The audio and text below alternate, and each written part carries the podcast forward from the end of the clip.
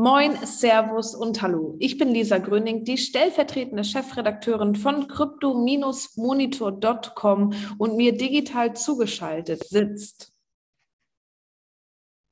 Sascha Behm, der von seinem Upper-Body-Tag heute schon etwas geschaffte Chefredakteur crypto-monitor.com. Ja, Sascha, es ist Sonntag. Wir kommen gerade beide aus dem Gym und erbarmen uns jetzt noch einmal mit den Fans zu sprechen, möchte ich meinen. Denn es hat sich ja herausgestellt, äh, wann immer Sonntag ist, haben wir eigentlich die beste Laune und vor allem auch die meisten Krypto-News. Deswegen würde ich sagen, schauen wir doch direkt einmal auf die Coin-Tabelle, was da so abgegangen ist. Denn wir haben uns jetzt ja schon zwei Wochen nicht gesehen. Ähm, und da ist einiges passiert, aber wiederum auch nicht so viel. Der Bitcoin, leider rote Zahlen, steht derzeit bei 39.000 US-Dollar, ein Minus von 2,2 Prozent in den letzten sieben Tagen verzeichnet. Ethereum zieht dem ja leider immer gleich, steht jetzt bei 2.900 US-Dollar und hat sogar fast 4 Prozent verloren in den letzten sieben Tagen. Binance Coin eigentlich genauso. Ripple fast Verlierer der Woche mit minus 10 Prozent.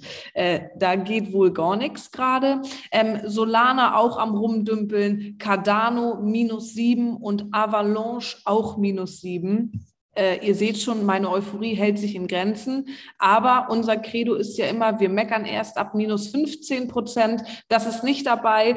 Äh, von daher blicken wir freudig auf die nächste Woche und hoffen, dass da noch einiges kommt. Denn wir haben eine Menge Krypto-News mitgebracht und da stehen die Sterne ja eigentlich ganz gut. Oder Sascha? Mir ist die 15%-Faustregel neu, aber sie gefällt mir auf jeden Fall. ich finde die super. Ja, die, das macht so eine dicke Haut irgendwie. Ja, aber ich würde in der Tat ähm, versuchen, den, den, also etwas rauszuzoomen aus diesen Tagesbewegungen und da be, beobachten wir ja doch in den Kursen schon eine Weile, nennen wir es mal seitwärts. Ja? Also da tut sich nicht viel, aber jetzt muss man das einmal ein bisschen im, im Kontext sehen, in einem vielleicht weltwirtschaftlichen Kontext und da sieht es ja überraschenderweise gar nicht lustig aus. Also wir, viele Ökonomen befürchten, dass mehr oder weniger flächendeckend wir auf eine Rezession zu rasseln. Äh, wir haben nach wie vor Putins Amoklauf in Europa zu verdauen oder zu handeln oder zu ignorieren, leider, wie das manche machen. Auf jeden Fall gibt es da einige Punkte in Shanghai. Interessante Geschichte ist gerade aufgrund des, des Zero-Covid-Politik von Xi Jinping, der Lockdown wird durchgezogen, kostet es, was es wolle. Da stapeln sich schon die Containerschiffe äh, bildlich im Meer und das wird wieder eine Logistikkatastrophe auslösen, wie damals die Evergrande, die im, im Schlamm stecken geblieben ist. Was haben wir noch für schöne Neuigkeiten, um in, in, in einer sonnigen Zukunft entgegenzusehen? Also natürlich Covid nach wie vor ein Thema. Also wir sehen, in diesem Umfeld ist vielleicht ein paar Prozent minus äh, und ein paar Prozent drauf vielleicht gar nicht mal so dramatisch und interessanterweise sehen das sogar auch Analysten namhafter Banken so, ähm, wie zum Beispiel, und die Geschichte haben wir natürlich online auf crypto-monitor.com, Michael Hartnett, wer ihn kennt, der Chefanalyst von Bank of America, der hat jetzt in einem ähm, kurzer Exkurs, die waren genauso wie Goldman Sachs, JP Morgan, Citigroup früher gegen Krypto oder sehr, sehr äh, skeptisch und haben gesagt, nicht als Wertanlage geeignet. Und hat jetzt, wie die vorher genannten, einen Kurswechsel eingeläutet, weil besagter Hartnett meint, wir haben quasi den, der Inflationsschock verschimmert sich, der Zinsschock beginnt erst, der Rezessionsschock ist im Anmarsch.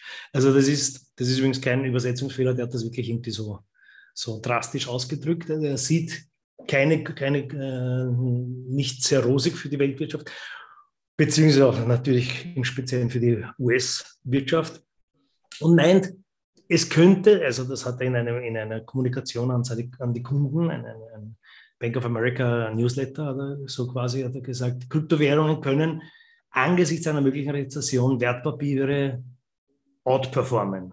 Also sie schauen sich das genau an, weil sie sehen, angesichts dieser doch sehr angespannten Lage ist vielleicht Krypto das Safe Haven. Und das ist schon ein bisschen eine Pointe. Man kann sich vorstellen, und Krypto ist nach wie vor volatil, dementsprechend kann man sich vorstellen, wie viel alles rundherum einmal ins Wackeln geraten muss, dass Bankanalysten sagen, Krypto könnte die sichere Shit sein. Ja, definitiv. Ähm, dazu vielleicht auch zwei Punkte, äh, um nochmal auf äh, Putin und Russland zurückzukommen. Ähm, denn die suchen ja auch gerade nach einem äh, sicheren Shit, um dich dann noch einmal zu zitieren. Denn da kommen ja irgendwie immer mehr Sanktionen ähm, auf Russland zu. Von daher soll jetzt wohl der digitale Rubel kommen und sogar ganz bald, denn in 2023 wird wohl mit Hochdruck an einer Beta-Phase ähm, gearbeitet. Ich bin sehr gespannt, was das bedeuten würde, denn auch das bedeutet ja grundsätzlich, wenn wir das einmal gesamtwirtschaftlich oder auch gesamtgesellschaftlich sehen, dass auch Länder davon ausgehen, dass tatsächlich Kryptowährungen der sichere Hafen sind, beziehungsweise etwas, worin man sich flüchten kann, wenn die normale Währung, sage ich mal, die Fiat-Währungen nicht mehr ganz so wollen, wie man selber möchte. Ich bin sehr gespannt. Naja, da kommt sicher auch noch ein Argument dazu, dass äh, uns gegenüber auch Andre, Andre, glaube ich, spricht man so aus Wolfsbein, der Österreich-Sprecher bei der äh, Freedom Finance, eine sehr, sehr große Investmentgesellschaft. Und der sagt halt, dass ähm, in der geopolitischen Krise, in der wir uns befinden, sind natürlich Kryptowährungen aufgrund ihrer Mobilität ein Riesenthema oder grundsätzlich digitale Assets. Ja. Und das könnte auch hinter einer Idee eines digitalen Rubel stecken. Und das, also besagter Mr. Wolfsbein ähm, sagt auch, dass das ähm, die, für die Ukraine deswegen Kryptowährungen eine große Rolle spielen aktuell und auch noch weiterhin spielen werden, weil, sie, weil es da eben sehr geht auch um die Mobilität von Assets. Ja, ich weiß nicht, ob, ob, ob ein Rubel da eine, eine stabilisierende oder mobile Idee ist, weil in Wirklichkeit wird es wahrscheinlich nur versucht sein, einerseits Oligarchen ähm, Blockaden zu umgehen, andererseits auch Wirtschaftssanktionen vielleicht dezent äh, ja, ebenfalls denen auszuweichen. Aber das ist natürlich alles Kaffeesudleserei as usual. Äh, was keine Kaffeesudleserei ist, was aber auch gar nichts mit Mobilität zu tun hat, sind nämlich traditionelle Finanzinstitute aller Volksbank und Commerzbank. Denn, da haben wir letztes Mal im Podcast schon drüber gesprochen, die setzen jetzt auch vermehrt auf Kryptowährungen. Was ich bei dem Ansatz ähm, der Volksbank und der Commerzbank aber ganz interessant finde, ist, dass sie nicht einfach wie, wir hatten zum Beispiel den, das Beispiel der Fan-Token, dass sie einfach sagen, hier Leute, hier sind Fan-Token und damit könnt ihr das und das machen, aber so gar nicht für Aufklärung gesorgt wird. Und das hat ja ein totales Risiko, wenn ich mich damit nicht auskenne und mein Geld irgendwie verpokere ähm, setzen Volks- und Commerzbank doch schon sehr auf die Aufklärung. Natürlich, man könnte jetzt sagen, ist auch irgendwo deren Pflicht, denn sie sind ja irgendwo noch Bankberater. Ähm, dennoch tun sie das tatsächlich. Also in der Volksbank kann man sich jetzt über Kryptowährungen informieren. Ich hoffe, da sitzt jemand, der nicht nur ein Buch über Bitcoin gelesen hat, sondern vielleicht auch schon mal den einen oder anderen Bitcoin getradet hat. Das ist natürlich auch immer noch die äh, andere Frage, wer da überhaupt berät. Ähm, und zum anderen ist die Commerzbank gerade dabei, eine Krypto-Verwahrlizenz zu bekommen. Die bekommt nicht jeder von der BaFin ausgestellt. Ähm, Coinbase ist tatsächlich die einzige Börse, die sie derzeit in Deutschland hat. Ähm, auch das ist natürlich sehr, sehr spannend, wenn es darum geht, Kryptowährungen für Dritte zu verwahren.